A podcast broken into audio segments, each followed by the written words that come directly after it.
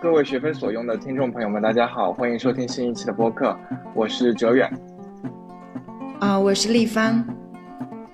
今天我们非常有幸的邀请到了三位研究尼日尔的专家来跟我们聊一聊尼日尔这个国家。第一位是潘华琼老师，潘老师是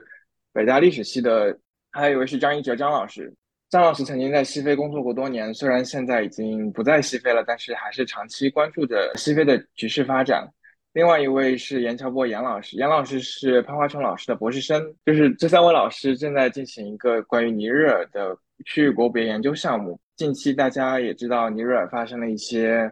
嗯局势上的动荡，我们觉得也是一个非常好的时机来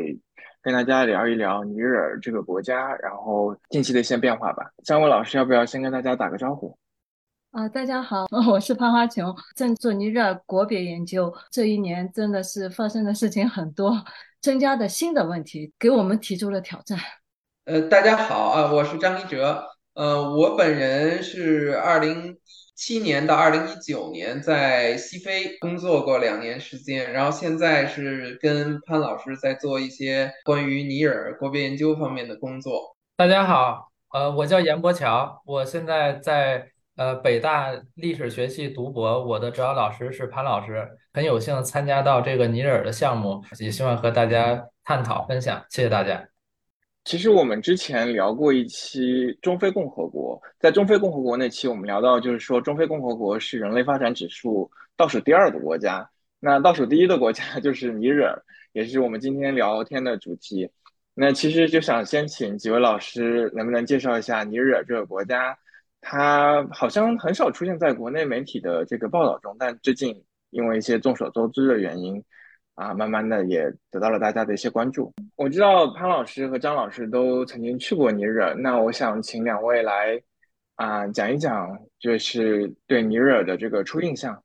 那我就抛抛砖引玉一下，呃，因为我对尼日尔这个了解肯定是没有潘老师多，因为我是在。呃，二零二零年四月的时候，因为那工作的原因，呃，去尼日尔出过一次差，但是时间很短，大概就是呃三四天的样子，接触不是很多，然后主要是工作上的一些事情，给人印第一印象感觉就是这个气候非常恶劣，因为四月份的话，大家如果是了解这个。西北非地区的话，它是正好是这个旱季雨季交界的时候，它这个时候是有一呃沙尘天气的。我在的那个几天，就基本上灰蒙蒙的一片，全是这个沙尘，而且这个气候是那种。呃，非常干热的感觉。我那几天会流鼻血，每天早上起来。它的这个基础设施建设也是很落后啊，包括它这个尼尔机场。我去的时候，实际上它已经是升级改造过了。它的这个候机楼也基本上就是说，像咱们国内那个县城长途汽车站的这么一个一个一个规模。你出来安检就是一个临时搭建的大棚里面。道路条件也是基本上在首都，除了几条主干道，全是这种啊土路。尼尔首都住宿的话，就只有一个，就是呃，我们这个中国企业开设的那个阳光酒店，它是等于是中石油的后勤中心，同时也是一个对外营业的酒店。呃，我当时印象就是说，他们很多欧欧洲人出差，欧美人在尼尔这个出差的话，他也是住在那个酒店里，因为整个尼尔首都，呃，只有这么一个酒店可以选择，然后，还不像在乍得，乍得的话，我们有这个酒店，中国人开的这个酒店，还有丽笙酒店，但是在呃，尼尼亚美的话，连丽笙酒店都没有，呃，所以整体条件确实是呃非常的非常的差，受自然条件限制，这个发展起来确实是困难重重。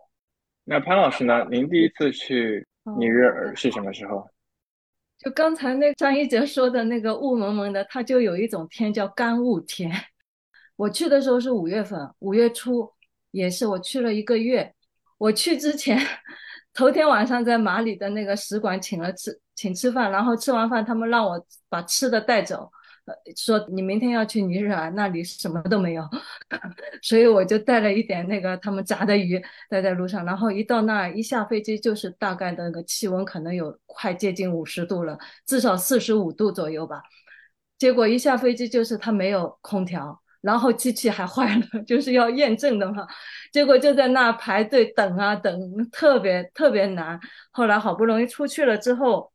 因为有一个朋友来接我的，就是当地的非常一个富有的人啊，然后一下车他就说你要什么你就随便说啊，你就我就给你买了。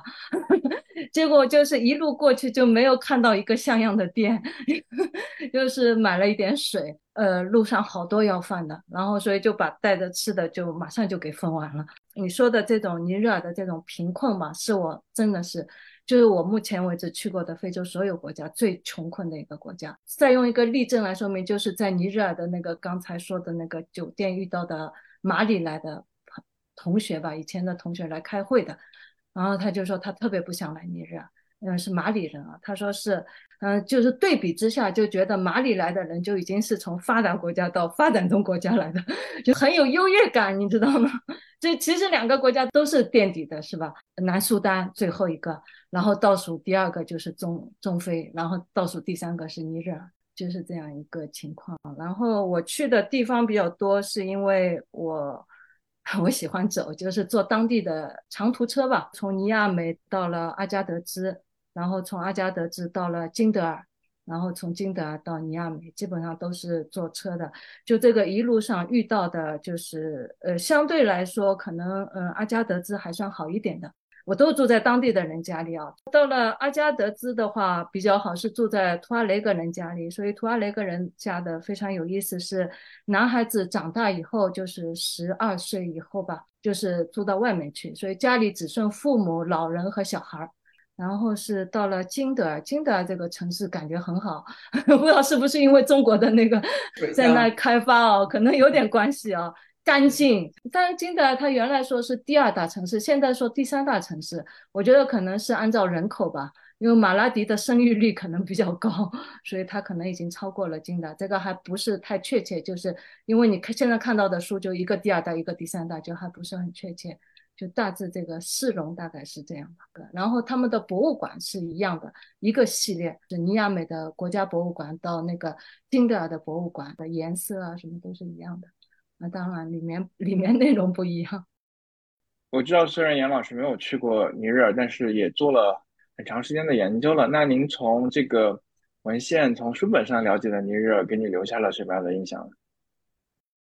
好的，呃，它位于那个萨赫勒地区，但是其实它的国土大部分还是位于撒哈拉沙漠当中，它好像有。三分之二的国土都是沙漠，这个可能也是之前两位老师说的，就是它比较贫穷的这种根源吧。毕竟在这个沙漠里边，包就是农牧业发展都是很困难的。它只有那个南部有河流，适合那个放牧和种地。这个也就使这个地区的人群主要是分为了就是游牧民族和这个农耕民族两种吧。就是放牧的人基本上就是在北方。呃，然后农耕民族集中在南方，就是有呃尼尼尼日尔河和这个乍得湖流域的这两个地区，呃，但是整体来讲，它这个粮食自己都是比较困难的。整个这个尼尼日尔，嗯，现在的这个疆域范围之内，在。呃，过去是没有那个统一的国家的，它只是就是邻近的这些西非的国家的一个统治的范围，或者说是它能影响的一个范围。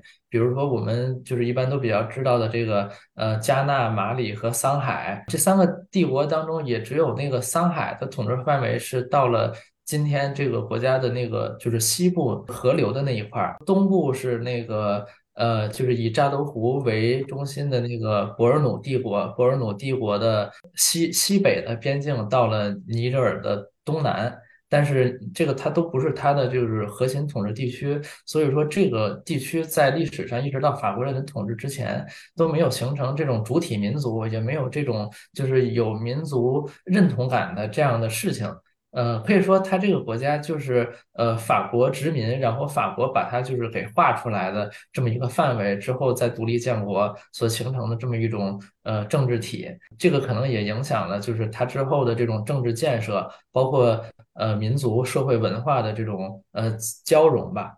尼日尔这个国家的名字就其其实来自于尼日尔河这条河流，但其实尼日尔河只流经了尼日尔西南部。非常小的一部分，它首都尼亚美就在尼日尔河畔，但其实大部分国土都没有囊括在整个尼日尔河流域中。金德尔和阿加德兹相对来说发展的可能比较好，那其实也是因为这两个城市历史上都是撒哈拉山路上比较重要的商贸城镇。连接了从尼日利亚一直到阿尔及利亚到利比亚这样的一个撒哈拉沙漠，历史上都经常有很多商队往来。其实刚刚也提到了撒赫勒这个地区这个概念词，其实是指撒哈拉沙漠南缘这一个地带，其实是沙漠和草原之间类似嗯过渡的一个地区。嗯，我想问一下，就是那在尼日尔就这些呃普通人的他们的日常生活状态，还有他们主要的经济收入来源是什么？就他们是怎么生活的？当地人，我说一下吧，因为我住在当地人家。我住在那个尼亚美首都那个家，他的母亲是老师，但是我不知道他什么时候去上课。然后他每天都是半夜才出去开车出去吃饭。当时觉得尼日尔特别安全，就是半夜十二点他出去带着孩子出去吃饭的时候，就一个车里面全是钱，我都害怕，他一点都不怕。我回来查尼日尔，当时我去的是二零一四年，是仅次于卢旺达的第二个安全国家，所以非常安全。然后她的丈夫是海关收关税的，所以非常有钱。她买的布是从卡诺城买的，就刚才说的撒哈拉上路，卡诺城买的各种布，棉布，因为它是一个棉布中心啊，就是布各式各样的，特别好看。她做衣服是拿到迪拜去做的，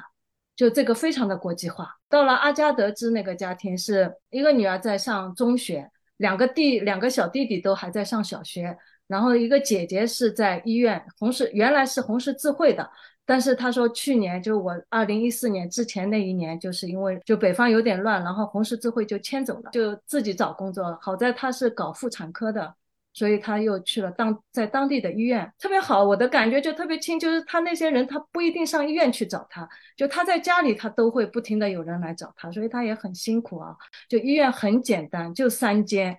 一间是问诊室，一间是检查室，还有一间就是那个主任办公室。但是五脏俱全。就他们家的主要经济来源是他的爸爸，他的爸爸是图阿雷格人。他他说他们家是在四十公里外的农村，他在那个阿加德兹是集市上买羊啊，就是牛啊，就这些小的牲畜拿到农村去养。养大了之后再拿到那个市场上去卖，所以这个给我印象特别深。就是说，一个图阿雷格他本来是游牧民族，但是他现在变成了就是商业的民族，他不得不从经商。那么可以说，在阿加德兹的很多人可能都是这种状态。呃，我都没有碰到，就种地的还没有碰到。嗯，我觉得还挺有意思的。一个是因为他们尼日尔就历史上有很多次的政变嘛，我想也许政局这么动荡的国家，它的治安应该是比较差。潘老师居然说是非常安全的。潘老师，你当时不是在尼日尔等于行走了一个月吗？有没有印象深刻的故事？印象深刻的最深的故事，可能就是在去阿加德兹的长途车上遇到的非法移民。就是那条路，因为当时是唯一的一个通路。现在可能呃，大家了解一下移民的话，这条路也是很重要的。呃，当然我去的是二一个节点很重要。二零一四年，如果我二零一五年以后去的话，他就加入了欧盟的协定，帮助欧盟来阻止那个移民，造成了尼日尔很多从事贩卖人口的人都没工作了。但是我当时去的时候，二零一四年他还没有加入，所以非常松。当时车上因为有一个记者坐在我前面。每次就是一到一个站吧，就那几个非法移民都会被叫下去，呃，然后因为有一个尼日利亚人坐在我边上，所以他一到那个站他就下去了，我也不知道他们下去了，那个记者就跟着下去，所以他就后来就告诉我了，因为他们下去就是交罚款的，就交五千块钱，五千西法非常便宜了，可以说是，就五千西法只有十个美元，一路他就四个点，非常廉价了，所以为什么他们走这条路？虽然我没有跟着他们走。然后我问了边上的人，他就是他们到了阿加德支点之后，有钱的就继续往前往前走，没钱的就会呃停下来找一下打工的，然后挣到钱之后再继续往前走，目的就是穿过利比亚，然后再往北走。嗯，因为利比亚当时比较松嘛，然后坐船去欧洲。对，从尼亚美到阿加德兹差不多也是一千公里吧。但是我在努瓦克肖特到东南部的那个尼美也是一千一百公里，就设了三十多个港，而这个尼日尔只有四个港。那这些非法移民他们都是哪些国家的人？是啊，尼日尔本尼日利亚的、贝宁的、马里的。哦，所以尼日尔等于嗯这些国家的这些移民想要往欧洲走的，相当于一个对一个移民的通道，就是现在都是百分之如撒哈拉以南非洲啊。如果去那个地中海过过地中海的话，百分之八十以上都是从尼日尔过境的。嗯，那我觉得这条路并不是说非法移民自己开自己走出来的，而是历史上就是我们刚刚说的撒哈拉商路这些通道一直都是存在的，只是就是以前是贩卖商品，现在可能是贩卖的是。对，我是我是这么认为的。我在写跨撒哈拉商路的时候就是这么认为的，就它只是。作用不一样了，但是实际上这条路仍然存在。包括他这种一边走一边打工这种，历史上也是一直都存在的。他们很多对啊，就是尼日利亚北部的啊，或者其他地区的一些穆斯林，他而且不一定不一定用非法这个合适，因为每个国家的法律都不一样的。我我觉得这个是非洲人自己的这种 initiative，就是自己的这种积极性吧，就是他们创创立出来的这样一条路，但是因为。法律不允许，所以就变成了非法。其实刚刚潘老师和张老师都其实都提到了，像中国在尼日尔的一些中国企业，像中石油、华为之类的。那可不可以简单的介绍一下中国人在那边的情况呢？当然，因为工作原因是有一些接触，但是呃，了解也比较有限。因为我当时去的时候是在二零二零一八年嘛，现现在到现在的话已经。五年过去了，这个情况有了很大变化。当时在尼尔主要是呃一些比较规模比较大的中国企业嘛，那像中石油当时已经在尼尔有炼油厂嘛，还有这个油田生开开采。另外就是呃像华为，呃还有中国的一些工程承包商，给他做一些基础设施建设。呃，中国当然也有一些个体户了，比如像开餐馆的、呃零售的。但是从我的感觉来讲的话，他去的尼尔做这些的中国个体商人，相对来讲是没有西非其他国家那么多，因为他这个经济发展所限，他的商业机会是比较少的。听说过的就是那个有两女士吧，一个是吴文义，一个是张娜，这两位都是呃，就是丈夫都是尼日尔人。然后第一个吴文义是九十年代的嫁过去的，然后好像是说为九六年的就是中尼复交呃立下了那个功劳的。然后他是开的好像是金融饭店。然后张娜是开了一个学校，呃一开始可能只是一个华文学校，后来就是被纳入了他们的高教那个系统。对张娜这个故事好像在国内新闻上有看到过报道。对对对。那刚刚提到了就是说尼日尔有很多铀矿。那说到尼日尔的铀矿，就不得不提到 它的殖民宗主国法国。法国的核电产，法国的核电发电量占比非常高。那它的很多核电发电需要的铀矿就来自于尼日尔，所以法国即使在尼日尔独立之后，也保持了长期非常重要的影响力。要不请严老师简单介绍一下法国在尼日尔的这个势力？好的，那我们就先从这个铀来开始说吧，因为之前说的是这个话题嘛。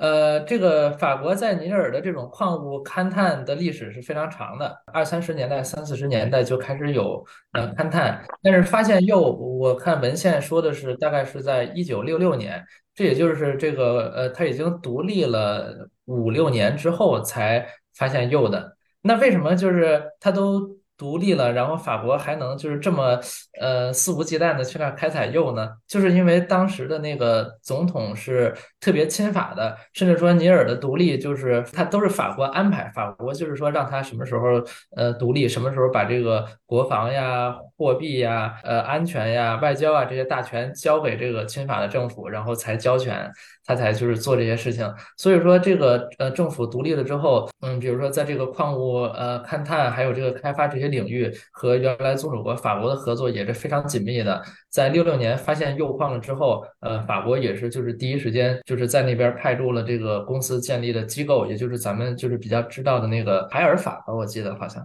随着这个呃法国后来就是在国内就是推推行这种清洁能源嘛，核电的这个呃占比越来越来越高，尼日尔是法国比较大的这个海外铀矿石的这个来源之一，这个地位应该是保持着。七七几年，尼日尔那个时候发生了第一次政变，然后那个孔雀就是一个一个军人上台，他上台之后就是想就是使这个尼日尔和法国的关系呃正常吧，法国对他影响没有那么大，所以说开始引入美国来平衡法国。这个时候尼日尔开始向美国出售铀矿，后来慢慢的也开始，甚至说这个可能到零几年之后，也开始和咱们中国在这个铀矿的这个呃开采还有加工方面有一定的这种呃联系。但是就像之前张老师说的一样，可能现在这些呃在慢慢就是淡化了。然后中国在非洲的这个铀矿，呃也不是从你一开始那个获得，可能是从其他国家。但整体上来讲，这个。呃，铀矿也是折射出了尼日尔，就是他本国也是想利用这种战略资源和大国之间发展这种关系，然后也是平衡大国在他的这种势力吧。对，像尼日尔的这个货币西法，它还是和呃原来是和法郎，现在是和欧元是固定汇率绑定，如果我没有说错的话，所以它的整个汇率是相对来说比较稳定的。我记得啊，今年年初尼日尼日利亚经历这个现金危机的时候。那很多边境地区的尼日利亚人就开始用西法进行交易。法国在尼日尔的影响力，除了这个货币和铀矿之外，可能还有一点就是驻军，包括美国也有驻军。法国在尼日尔的这个驻军是从什么时候开始的？可能对对，如果是从反恐的话，应该是从二零一二年以后的事情。法国应该在尼日尔原来是没有驻军，呃，没有军事基地的。呃，在乍得是有的，然后在那个塞内加尔。吉布提什么都有，但是尼日尔是没有的。呃，就是二零一二年那个，因为反法国去马里反恐的时候，当时的那个你刚才聊到的西贡体，他就组织了一支国际部队，呃，他想去干预呃那个马里的，因为马里北方宣布独立了嘛，他想去干预马里，但是呢，马里人不欢迎西贡体。呃，后来我问了我同学，因为我二零一四年去了马里，我问了同学为什么你们不让那个西贡体来干预？他们他回答说，西贡体没用，就是说他解决不了任何问题，所以我们需要请法国来。所以，那么当时法国进去的时候，乍得派兵了，因为本来是这个西贡体的一支部队，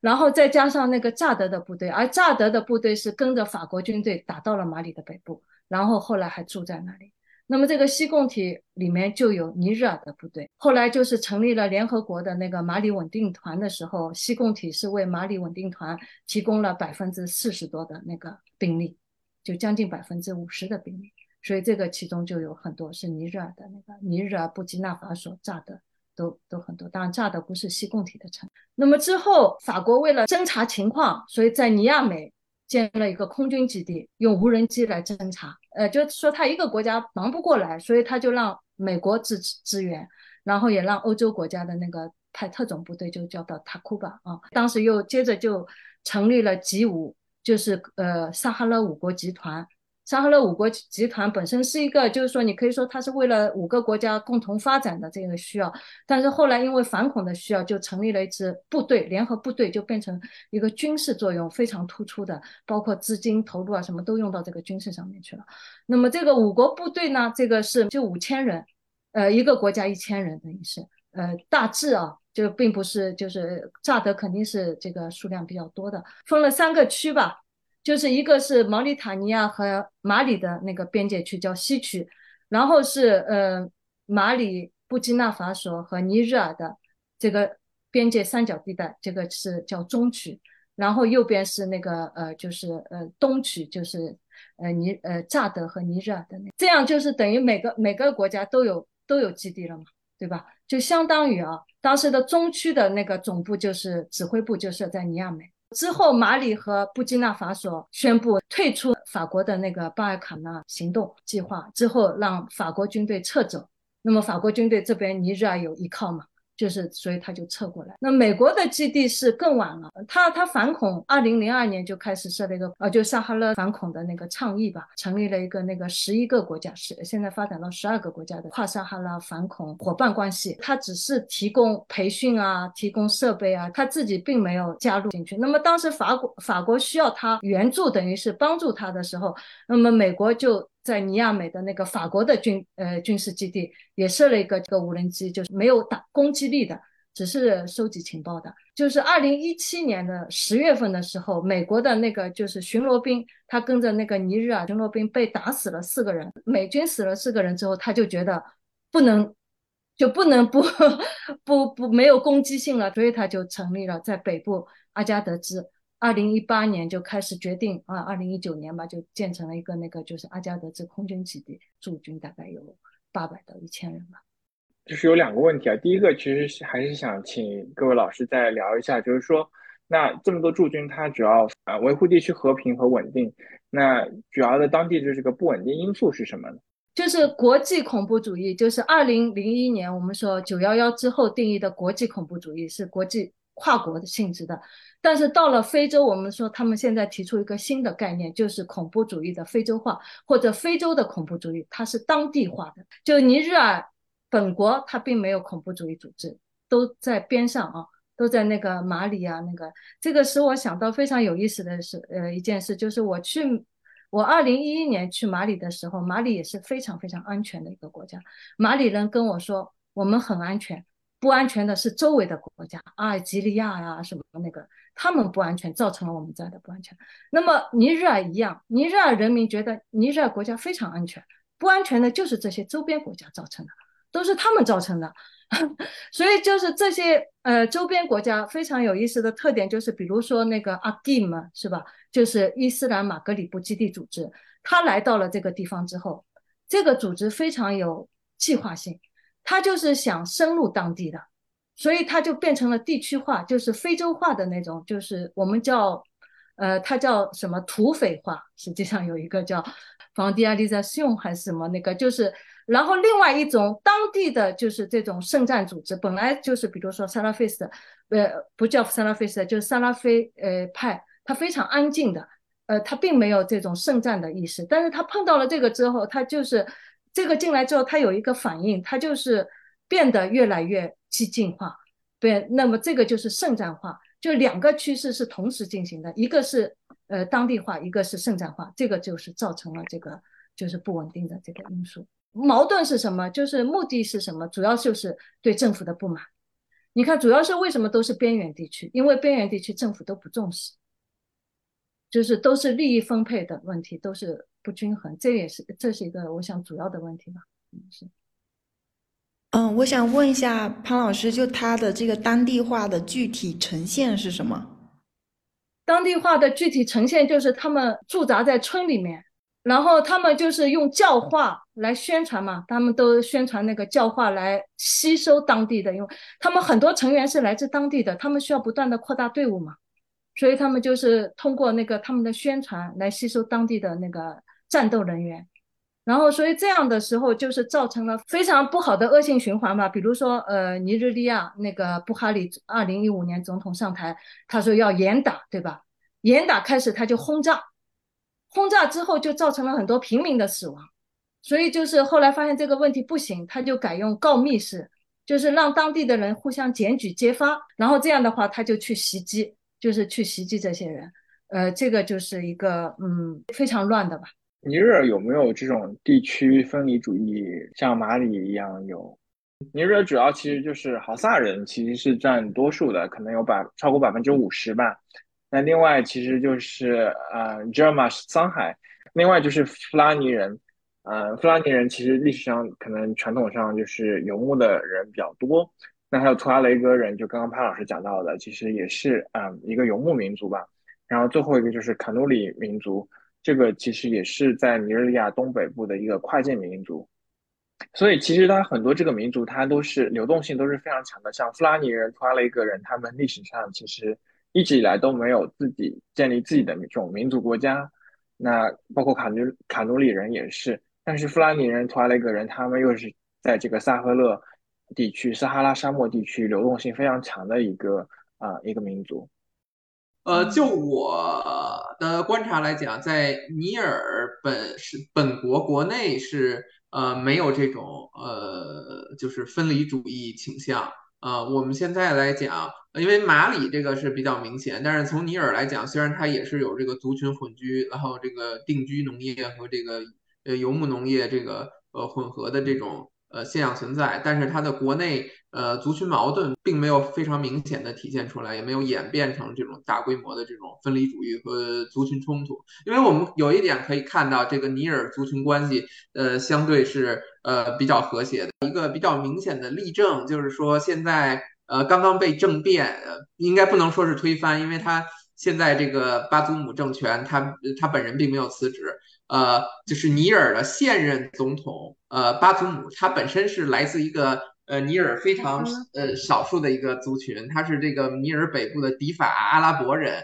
那他实际上他们这个族群只有可能呃不到二十万人吧，严格来讲的话。但是他本人是很早，应该是零几年的时候就已经担任了这个尼尔国会议员，进入政界，然后后来又在呃前总统伊素福执政的时候又长期担任外交部长，然后现在又是尼尔总统。所以说，呃，他这样一个来自少数族群背景的人，他能够在这个呃尼尔政坛呃一路上升，然后成为这个尼尔总统，可以说获得了这个党内还有民众的支持。那么可以。也可以从侧面看到这个尼尔的这种呃族群呃矛盾并不是很尖锐。那那另外的话，就是从刚才潘老师讲的反恐，那么呃我稍微补充一下，那现在尼尔除了这个撒赫勒地区的这种呃宗教极端组织啊、恐怖主义组织以外，它还有这个南部来自这个尼日利亚方向的这个博科圣地，实际上对尼尔的这种。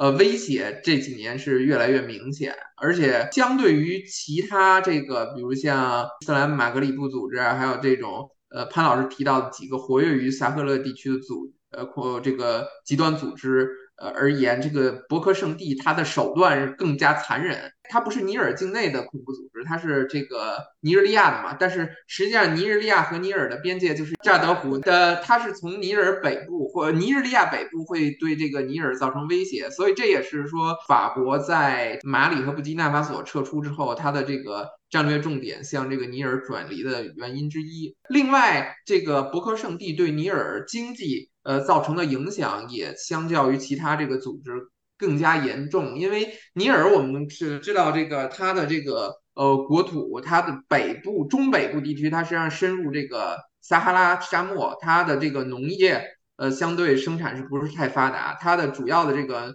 农农业带，它是集中在这个南部地区，也就是说，像面向这个尼日利亚方向的这片地区，那它长期受到这个博克圣地的骚扰。还有袭击的话，也是对它的这个呃呃农业生产造成了很大的影响啊，这个对它经济也是一种打击。嗯，像刚刚潘老师其实讲的，法国的驻军其实在尼日尔这个西南部，那博克圣地它这个对尼日尔的影响更多是在东南部，就是尼日尔、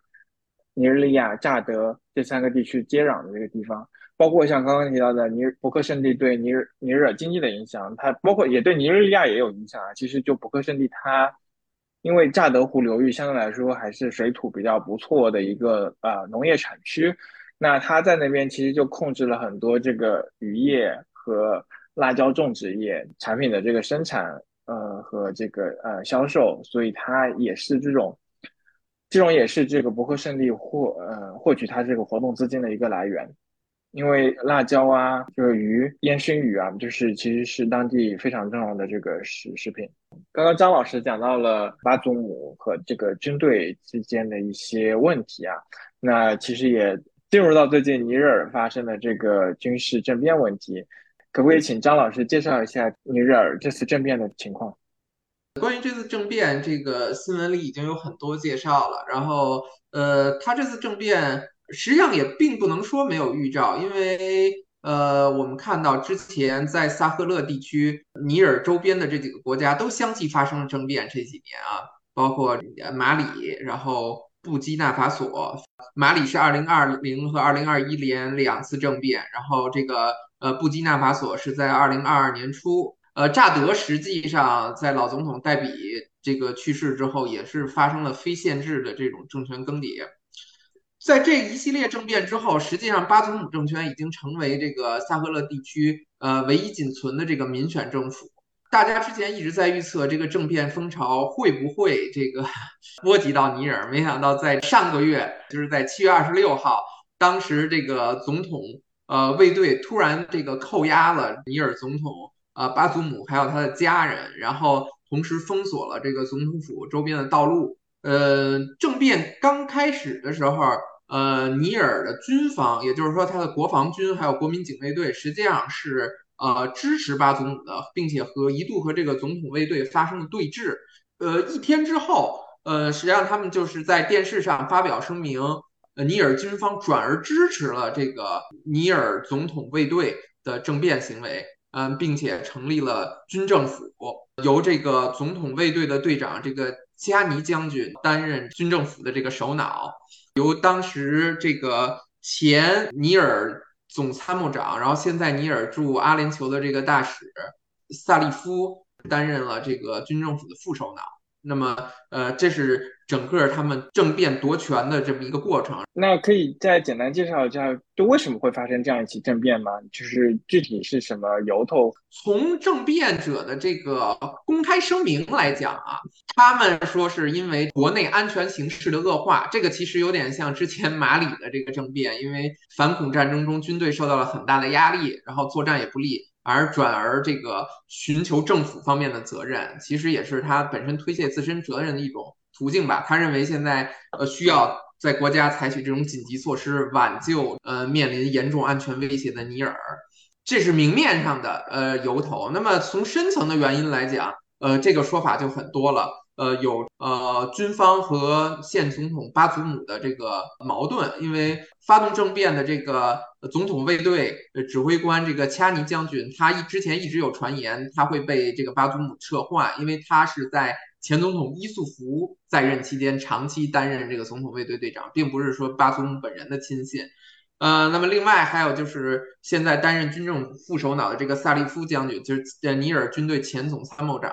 呃，他本人也是说，在三月份突然被免职，然后后来外放为阿联酋大使。据说这个呃也是和巴祖姆存在一定矛盾。呃，另外是不是他们在这个？呃，受到周边国家呃政变风潮的影响，然后这个因为尼尔历史上有一定的这个政变传统的，我他刚刚建立这个呃民选政府，稳定民选政府也不过是过去十年的事情，所以说他受到了这个这这个风潮的影响，然后走到前台，这个也是他呃一方面的原因，其他的还有一些那就是属于阴谋论了，说是西方或者说是俄罗斯在后面这个有一定的支持，这个我们都没有看到说明显的证据。对，严老师来介绍一下尼日尔历史上这个多次政变。呃，就是这个尼日尔这个国家，它自从一九六零年独立之后到现在，以它就是到巴祖姆的时候，那是第七共和国了。那也就是说，它这个宪法已经经过了这个七次的更迭。然后在这个七次更迭的间隙，它还有三个过渡期，所谓的。过渡期就是有政变，然后这个政府不太呃稳定更迭的这种情况。呃，一九六零年这个独立，嗯，其实说白了也也就是法国象征性的把那些呃外交呀、国防呀、呃经济呀这些大权象征性的交给尼日尔政府，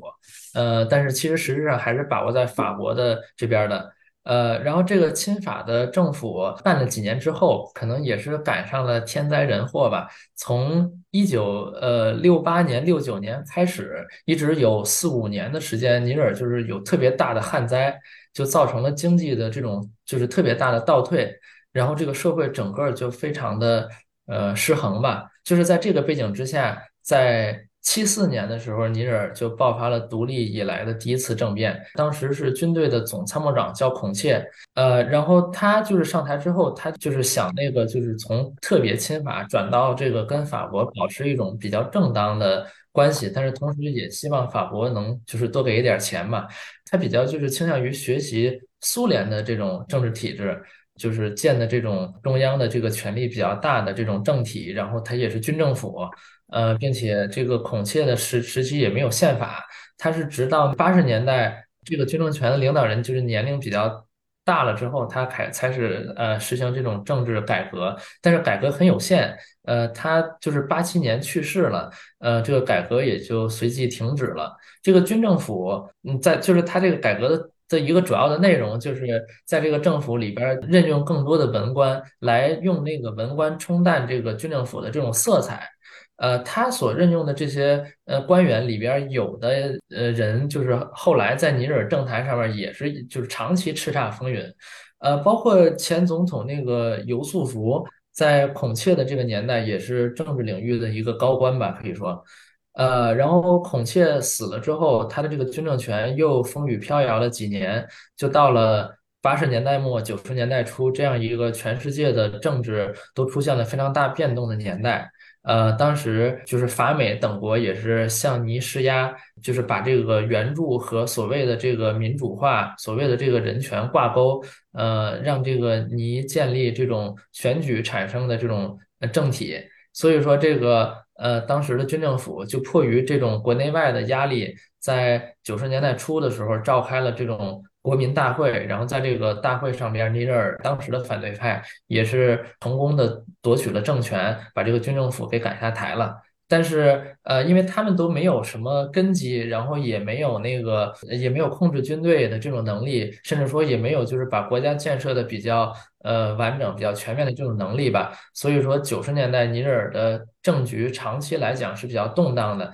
当时的那些所谓的民选政府，就是在控制这个局面上都非常力不从心。呃，然后就到了这个。好像是九六年吧，尼日尔就再度政变了。这次政变和今天就是一个最大的呃相似之处，就是当时也是总统卫队长发动的政变，他把当时的民选总统给赶下台了。呃，但是他干的时间也不是很长，等到九八年的时候，他自己的卫队长就又把他给赶下台了。这个足以见得当时尼尔的政局是多么混乱，并且呃，在九八年的。这次政变当中，就是前政权的领导人还被枪杀了，是一次流血的政变。呃，说明他这个政治舞台的这个斗争确实当时到了一个比较激烈的程度。呃，到九八年这个政变就引起了呃西方援助国还有那个本国社会的很大的这种反抗。这个军政府感觉自己难以为继，所以说他也比较识趣吧，快的就相当于还政于于民了。到次年就开始选举。然后选举选上的就是那个谭甲，谭甲在尼日尔这个历史上执政的时间非常长，他从呃九十年代末一直干到一零年吧，大概他是中间是干了两个任期，然后到零九年一零年，他想谋求第三任期的时候，出现了政治的这种动荡，然后这个谭甲为了干自己干下去吧，他肯定国内也有很多反对的声音嘛。他就是采取了一种非常独断专行的办法，解散了这个议会，解散了宪法法院，呃，自己那个就是强强制推动一个所谓的那个新的宪法出台。这个新的宪法最大的特点就是取消了这个总统的任期限制，让谭甲可以连选连任。呃，他当时是把这个事儿给强推下去了，但是但是你这个就是呃文的斗争。他没有这个军队的这个斗争来的更更管用吧？所以说，呃，当就是呃，应该是零九年年底，呃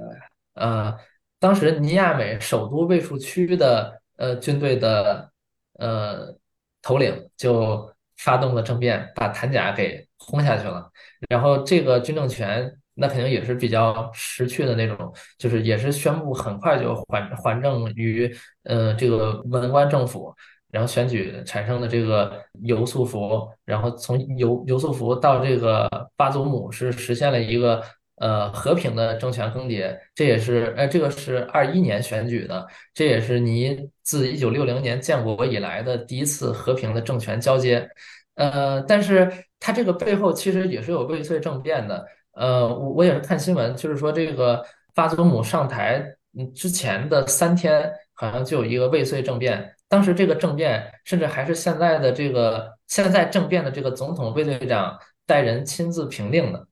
然后时隔这么多年，他们他他他的角色也发生了变化，从当初平定政变的人变成了现在这个发动政变的人吧。就是，呃，尼的这个政坛整体来讲还是比较动荡的。纠正一下，一九九九年第二次是，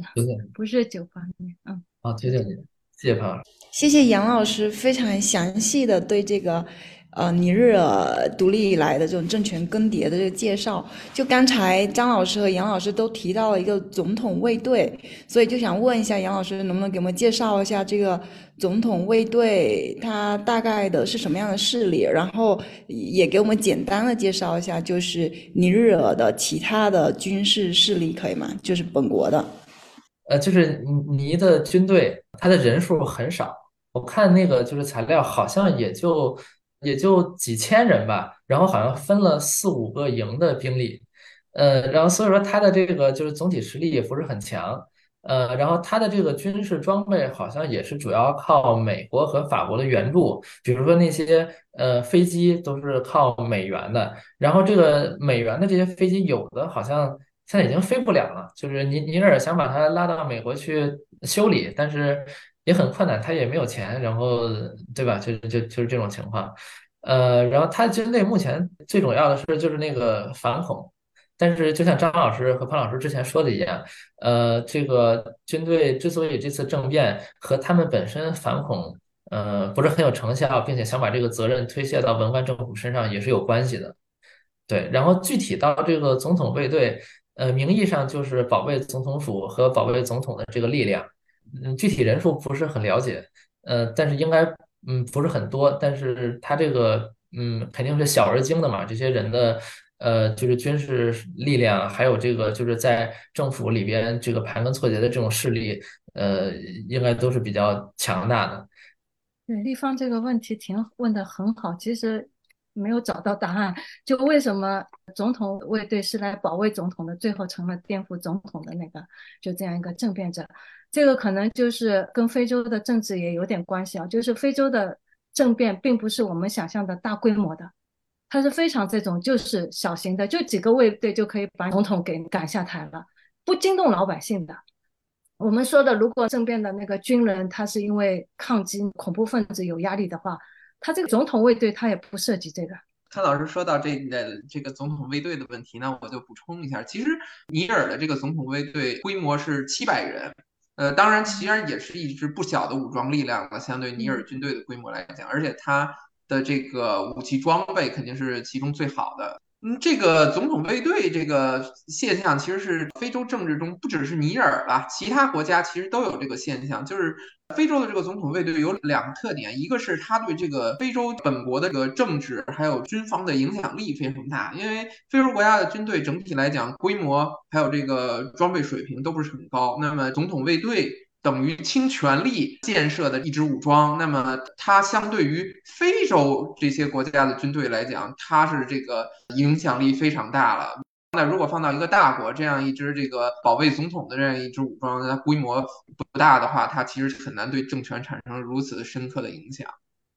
嗯，另外一点就是说。往往这个总统是非常倚重呃总统卫队，总统卫队实际上成为了一支相对于独立于这个军方的一支力量。这次看到的这个是尼尔总统卫队发生政变，那么之前像几内亚呃前两年发动。政变的这个敦布雅，他虽然统领的部队虽然是叫特种部队，他不是名义上不是总统卫队，实际上也是孔代一手建立起来，直接听命于他的这么一支精锐武装。再往前，包括像这个刚果，呃的前独裁者蒙博托时期，他实际上也有一支直接听命于他的武装，叫做总统特别师，那也是倾全力建设的这么一支专门捍卫他的政权还有他本人安全的这样一。所以，这个总统卫队发动政变，这个实际上是和呃非洲的这种政治传统呃是有一定联系的。对，刚刚潘老师其实讲到一点，我觉得还挺有意思，就是说他这种很多政变都是静悄悄的，对普通人的生活没有特别大的影响。那其实这次尼日尔政变，我在新闻上看到说，首都尼亚美还是有一些游行、集会和抗议的。那可不可以简单介绍一下？当地民众对这次政变的一些反应呢？要不请潘老师来讲一下？就是这个现在是不一样了，就是以前是静悄悄的，因为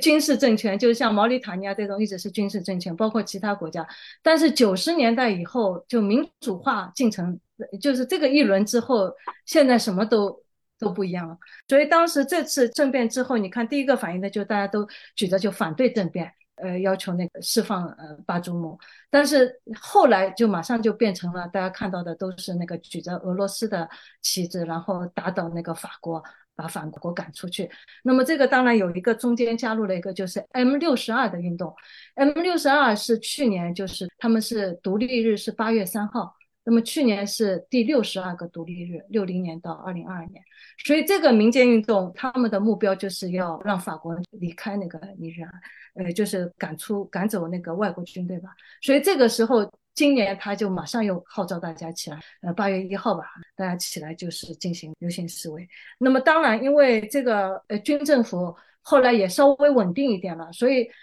如果他当权了的话，他也不允许，就是说你在支持巴祖姆的人来游行了。所以我们看到的后来的报道，就基本上都是支持那个军事政变政权的。我觉得这个有一点就是还挺有意思，就是西非前法国殖民地，尤其在年轻人中有很明显的这种反法情绪，都是，嗯，还有一点就是民间情绪，我在尼日利亚观察到的，我觉得也很有意思，就是说现在有一些尼日利亚的二十世纪末这个民主化改革以后成长起来这一批年轻人，很多人对就这个，呃，可能也是因为对当下尼日利亚的这个政治、经济、安全这些局势不不满吧，对这种。啊，尼日利亚当年的这种军政府执政时期，有一种莫名的这种怀念，觉得军政府统治下的尼日利亚可能更好。那刚刚其实也讲到了，就是说，呃，M 六十二运动这种反法的情绪，那可不可以简单再讲一讲，就是说，啊，法国、俄罗斯在这次政变中的这个立场呢？俄罗斯其实他也是做出反应了，他也是要求恢复民主秩序嘛。当然，他没有说制裁什么，对吧？他不像那个法国、美国、欧盟，呃，就马上就西西共体都是马上制裁的，他是没有制裁。另外就是所有关于就是瓦格纳的那个报道，就是基本上全都是没有证实的，盛传的就是 Telegram 的一个录音，说可能是那个 Prigozhin 的那个他声音像他，但是没有证实。就是我认识的布基纳法索的那个学者，他就说没有。任何瓦格纳的影子，他说就是和俄罗斯的合作，所以这个可能是呃需要说一下，但是我们也不清楚啊。第二个，就俄国因为是非洲进口的军火的百分之四十三都是来自俄罗斯的，那么意味着什么？有些呃有些东西是需要学会怎么操作的，对吧？那就需要后面有俄罗斯的军队在指导他们。第三个就是。战略的角度推测的啊，就是属于分析的，就是因为欧洲的那个天然气本来是要从俄罗斯运输的，现在转向南部，所以现在就是从尼日利亚经尼日尔到阿尔及利亚要建立一个四千多公里的天然气运输管道。那么这个管道一建成的话，那么欧洲不需要依赖俄罗斯了，所以就靠南部就可以了。所以这样一来，俄罗斯可能就是说需要阻止。当然，这个管道是去年底。就是签订的合约，但是今年估计也够呛进行了。就是说，嗯，大概是这这样几个考虑吧。呃，因为刚才有提到这个西非共同体的态度，就想请一位老师给我们稍微展开的介绍一下，就这西非共同体和嗯这个尼日尔嗯的这个关系，还有一直以来对尼日尔的这个政变的态度。实际上，西共体这个西非经济共同体。呃，我们从名称上来看，是一个经济方面的经贸合作的组织。呃，最开始建立的时候，这个呃也确实是这个目的。一九七五年，他们是在尼日利亚，当时是十十六个国家，那么宣布建立了这个组织。呃，那么到目前为止，它是有十五个成员国。但是随着这些年的发展，在这个经贸合作之外，它同时也加入了政治、然后军事这各方面的合作。呃，这就有点像这个欧盟的发展路径，最早也是一个纯粹的经济合作组织，但后来发展成一个综合性的区域组织。呃，西共体也是一样，而且只不过它没有改名。呃，它这个它虽然一直有传言说是要改成西非联盟，但是一直现在目前来讲，它的名字还是这个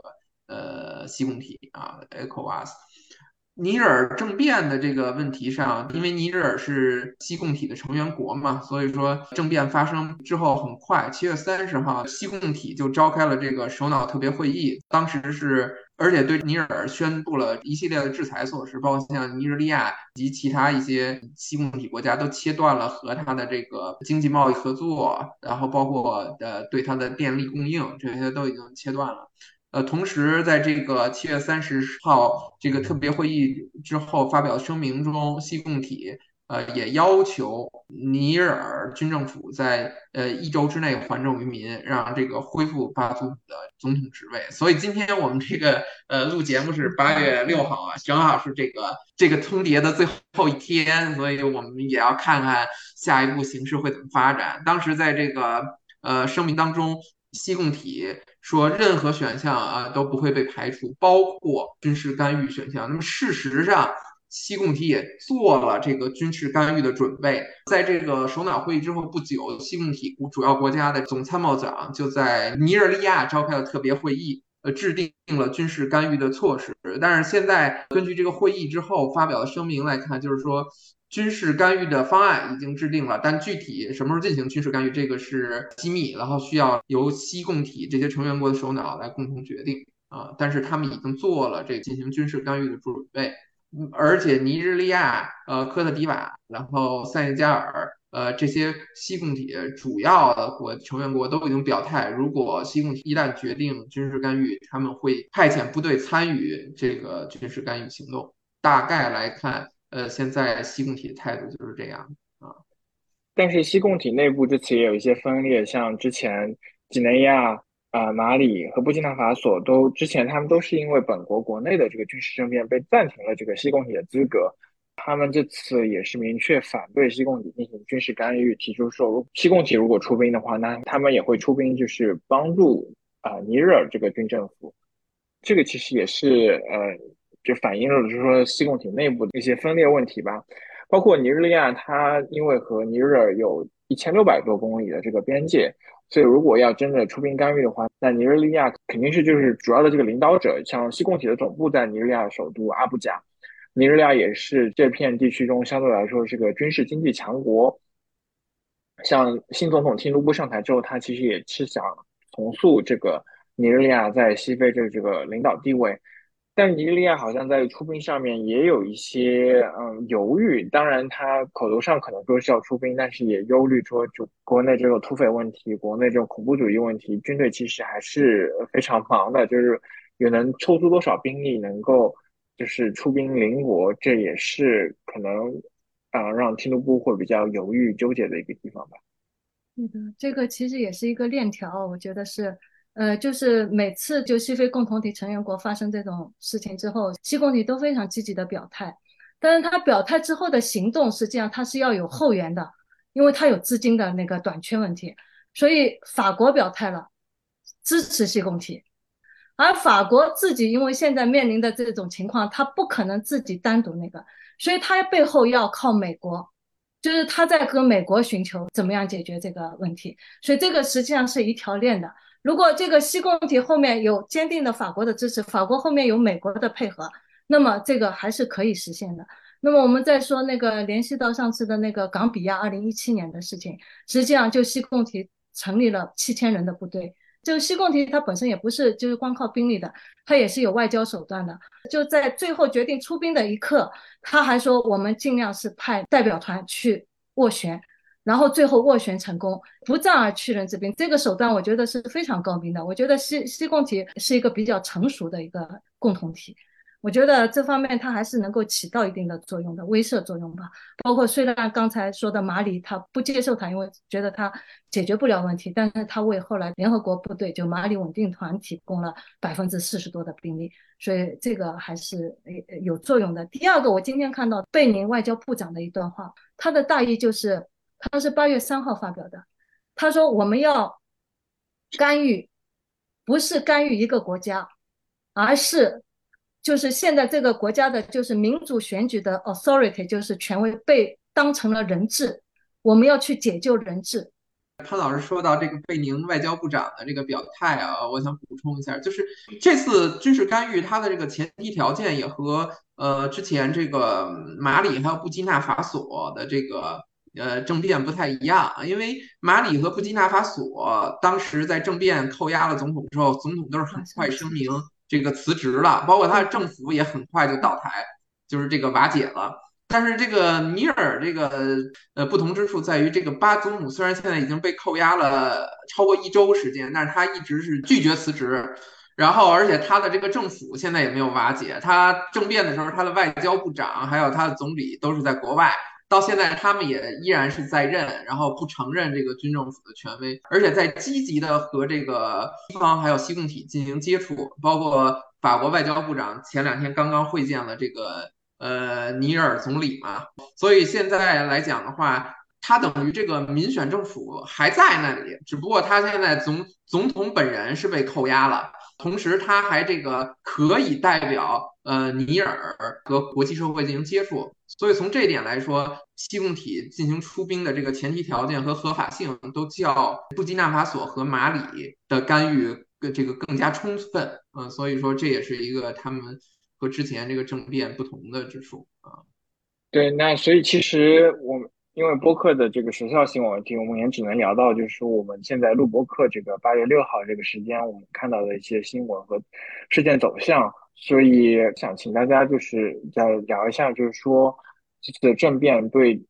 未来可能会有怎么样的影响？呃，就是我感觉这个事情是分几个维度的。首先，第一个维度就是对于尼日尔本国，呃，然后第二个维度是对于呃萨赫勒或者说对于西非地区，然后第三个维度是呃就是对于比如说法国、美国这些大国在这个地区的势力的这种消长。首先，第一个对于尼日尔本国，它就是我们初步的判断是，它这个政变，呃，它不管是往往什么方向发展，呃，它不太可能引发就是社会大规模的骚乱和内战，因为呃，首先它这个地区政变。的这个呃影响的范围它不是很大，它是就是社会与上层的这种呃变化和底层民众或者说就是社会中间阶层的参与度还有影响都没有那么大，呃，它就是不可能让这么多人就是卷入其中。它呃根据之前咱们已经说过，它已经